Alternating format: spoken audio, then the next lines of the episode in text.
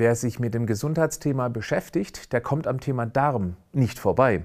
Mit meiner mittlerweile über 30 Jahren Erfahrung in dem Bereich bin ich sogar überzeugt, bevor wir uns in irgendwelchen Details verlieren, sollten wir uns immer zuerst um die Darmgesundheit kümmern. Vor allem dann, wenn wir das Gefühl haben, da drin, da stimmt irgendetwas nicht. Etwas überspitzt gesagt, du brauchst dir erst einmal weniger Gedanken um den richtigen Pulsbereich beim Ausdauersport oder über die Massage von Triggerpunkten gegen Kopfschmerzen zu machen, wenn du oft unter Durchfall, Verstopfung und alles, was unter dem Begriff Reizdarm läuft, Bauchkrämpfen bzw. einen aufgeblähten Bauch bald nach dem Essen leidest. Das sind eindeutige Signale, dass dein Darm dringend mehr Aufmerksamkeit braucht. Was deine ersten Schritte sein können, das erfährst du jetzt. Herzlich willkommen zum Podcast Schlank und Gesund. Ich bin Gesundheitsexperte und Fitnesscoach Patrick Heitzmann. Dieser Podcast ist mir eine Herzensangelegenheit, weil ich dich unterstützen möchte, dass du noch fitter, gesünder und schlanker wirst. Schön, dass du mit dabei bist. Zunächst einmal ganz kurz die Anatomie als Grundlage, damit du zusätzlich erkennst, warum der Darm so eine zentrale Rolle beim Gesundwerden und Bleiben spielt. Er hat je nach Körpergröße eine Länge von 5,5 bis 7,5 Metern. In Kombination mit einem im Vergleich zum reinen Pflanzenesser eher kurzen Dickdarm liegt die Länge zwischen einem reinen Pflanzenesser und einem reinen Fleischesser. Der Darm zeigt, wir sind Mischköstler uns steht somit eine viel größere Lebensmittelauswahl zur Verfügung. Oder anders? Keine Kuh kaut auf Kaninchen rum, kein Löwe nascht Weizen. Wir können beides, entscheiden uns aber sehr oft für Dinge, die unserem Darm auf Dauer nicht gut tun. Dazu gleich mehr. Unter dem Mikroskop sieht man die Darmhaut übersät mit unzähligen winzigen Härchen, vergleichbar mit einer Bürste. Würden wir alle diese Darmzotten glatt ziehen, macht das eine Gesamtfläche von deutlich über 30 Quadratmetern aus. Ein kleiner Hinweis, die ursprünglich oft angegebene Fläche von 4 bis 500 Quadratmetern hat sich als deutlich übertrieben herausgestellt. Habe ich früher auch noch behauptet, ist auch grundsätzlich nicht schlimm. Es geht darum zu erkennen, da ist eine große Fläche. Und wenn man das einmal mit einer Zimmergröße vergleicht, das ist schon ganz ordentlich groß. Und das liegt verwurstelt in deinem Bauch, nimmt dort die ganzen Nährstoffe auf oder eben nicht. Genau hier steckt das Problem.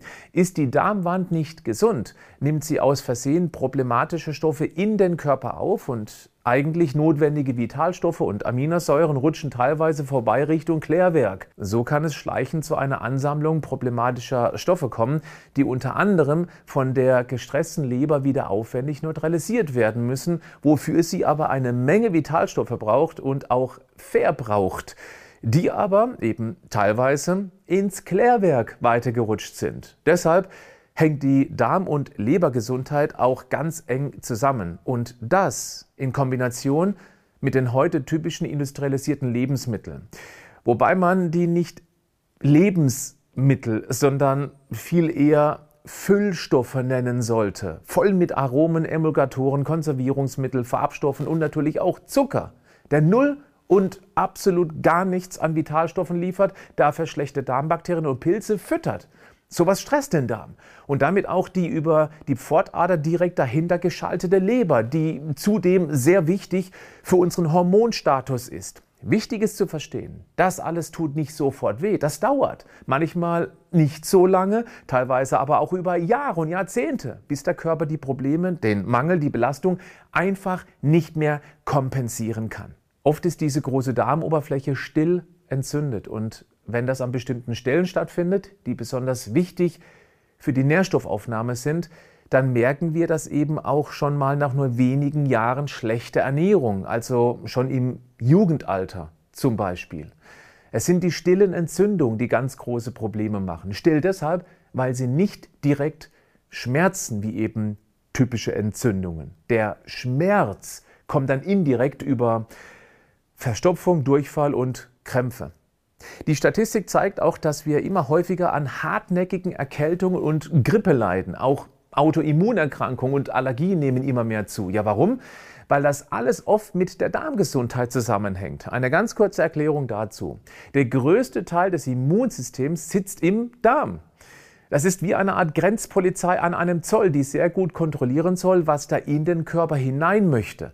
Ein Teil der Ausbildung neuer Immunpolizisten findet auch dort statt. Ist am Darmzoll aber der Grenzzaun beschädigt und gibt es dort eine Menge Schwelbrände, die stillen Entzündungen eben, dann sind die Polizisten sehr gestresst. Und unter Stress treffen sie dann auch mal ganz unkluge Entscheidungen, indem sie gegen völlig harmlose Eindringlinge wie Blütenpollen und Hausstaub vorgehen oder bei Autoimmunerkrankungen sogar körpereigenes Gewebe fälschlicherweise mit Feinden verwechseln und dann auch langsam zerstören. Das alles ist schon lange bekannt. Dagegen vorgegangen wird aber fast immer mit symptomunterdrückenden Medikamenten und eben nicht mit Maßnahmen wie zum Beispiel einem darmgesünderen Lebensstil, um die Ursache zu bekämpfen. Interessant ist, wie sich die Forschung zum Thema Darm extrem ausgeweitet hat. Es gibt schon viele interessante Erkenntnisse, die man früher nicht geglaubt hätte. So ist es eindeutig bewiesen, dass der Darm mit unserem Gehirn kommuniziert. Deshalb schlägt eine schlechte Stimmung ja auch auf den Bauch. Nervosität und Angst können Durchfall verursachen. Deshalb können Probleme wie Reizdarm auch umgekehrt entstehen. Psychologische Herausforderungen wirken sich auf die Darmgesundheit aus. Da braucht es eine professionelle Aufarbeitung des Erlebten. Andersrum ist es aber auch so, dass ein angeschlagener Darm falsche Signale an unser Gehirn sendet. Depressionen, Angstzustände, mangelnde Stressresistenz breiten sich immer mehr aus. Nimm Darmprobleme wahr und nimm sie vor allem ernst. Denn wenn du schon Probleme mit ihm hast, dann ist es meistens nicht so, dass hier ein ganz klein wenig das Mikrobiom entgleist ist. Das sind meist schon ziemlich deutliche Anzeichen. Da ist was zu tun. Okay, aber was genau? Wenn du dich bei den Empfehlungen gleich unsicher fühlst, wie du das in deinen Alltag umgesetzt bekommst, dann darf ich dir die Vita Moment Darmkur empfehlen. Du musst die natürlich nicht machen, um den Darm zu regenerieren. Sie macht es dir nur ein bisschen einfacher, weil sie sehr gut durchdacht ist, dir ganz klare praxistaugliche Anweisungen gibt, die du innerhalb von drei Phasen verteilt über 30 Tage Schritt für Schritt umsetzt. Es hat schon einen Grund, warum sie von bisher über 50.000 durchgeführt wurde und sehr vielen davon so gut tut, dass sie mehrmals wiederholt wird. Falls du dir das mal anschauen möchtest, klick auf den Link in den Show Notes zu diesem Podcast. Da findest du ein Infovideo, in dem ich dir das Konzept nochmal ganz genau erkläre. Das, was ich dir jetzt empfehlen werde, das wird dich ähm, kaum überraschen. es sind einfach die Basics, auf die der Darm sehr bald und auch sehr gut reagieren wird. Je mehr du davon umsetzt, mein Tipp ist, die erst einmal die drei einfachsten Dinge rauszusuchen und direkt zu starten desto besser wird es dir gehen, was dich dann motivieren wird, da jetzt endlich mal dran zu bleiben. Durch meine langjährige Erfahrung und den Austausch mit vielen tausend Followern im Laufe der Jahre weiß ich leider, der Alltag und damit die Gewohnheiten sabotieren dein Vorhaben ganz schnell. Deshalb wollte ich auch die Vita Moment Darmkur empfehlen, weil sie eine klare Anleitung ist, die Stück für Stück abgearbeitet werden kann. Wir dort aber auch Darmkur-Challenges machen, bei der mehrere tausend Teilnehmer sich gegenseitig motivieren, austauschen und in der Zeit direkt von meinem Expertenteam betreut werden. Das erhöht das Durchhalten bis zum Ende mit teilweise unglaublichen Ergebnissen drastisch. Ob das für dich interessant ist, das bleibt deine Entscheidung. Okay, was kannst du für deinen Darm tun? Fangen wir zunächst einmal mit dem an, was nicht gut tut. Fertigessen, Dauerstress, Süßes bzw. Zucker, Softgetränke und Energy Drinks, dann natürlich Alkohol und Rauchen. Ja, viele Medikamente können dem Darm auch Probleme machen. Natürlich sollst und kannst du auf gar keinen Fall diese Medikamente einfach absetzen, aber das Thema zumindest auf dem Schirm haben. Und jetzt, Achtung, leider immer noch völlig unterschätzt und deshalb auch so problematisch. Getreideprodukte, vor allem auf Weizenbasis, weil der für alle möglichen Backwaren und Nudeln typisch verwendete Weizen so gezüchtet würde, dass er, sagen wir, herstellungsoptimiert, aber alles andere als gesund ist. Und ja, da zählt auch Vollkorngetreide dazu, der zwar ganz klar besser ist, aber für viele Menschen eben nicht unbedingt gesund, weil sie darauf mit Verdauungsproblemen reagieren. Es ist schon auffällig, wie gut es denen geht, die auf jede Art von Getreideprodukte mal einen ganzen Monat verzichten. Kommt es nach diesem Monat zu keiner Gesundheitsverbesserung, dann scheint man Getreide ganz gut zu vertragen. Einen Versuch ist es auf alle Fälle einmal wert. Milchprodukte und Fleisch aus der Massentierhaltung können ebenfalls problematisch sein. Wichtig ist, nicht alles gleichzeitig wegzulassen, weil das die meisten völlig überfordern würde.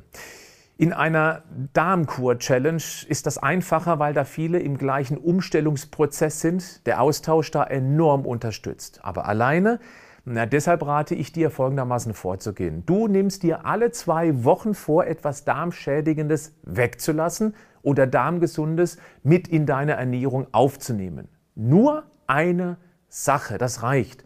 Das braucht dann keine enorme Willenskraft und lässt sich auch in einem stressigen Alltag umsetzen. Auf Dauer kommst du da viel, viel weiter mit dieser Strategie. Und was ist Darm gesund? Gemüse natürlich. Da freut sich dein Darm ganz besonders drüber. Und auch Ballaststoffe, die auch konzentriert über zum Beispiel Flohsamenschalen irgendwo untergemixt werden können. Zuckerarmes Obst wie Beerenfrüchte mag er auch ganz gerne. Und Besonders steht er auf fermentierte Lebensmittel, wie zum Beispiel Sauerkraut, saure Gurken aus dem Glas und am besten selbstgemachter Joghurt. Getränke, ja, langweilig, aber enorm wichtig. Ungesüßte Tees und, ja, Wasser. Wenn du Nahrungsergänzung gegenüber aufgeschlossen bist, der gezielte Einsatz von Milchsäurebakterien kann dafür sorgen, dass eine eventuell entgleiste Bakterienbesiedlung wieder zurechtgerückt wird und Omega-3 bzw. EPA und DHA mit gereinigtem Fischöl oder Algenöl und auch Curcumin wirken antientzündlich. Das mal einen Monat lang zu testen, das könnte richtig spannend werden. Bleib gesund, aber mach auch was dafür.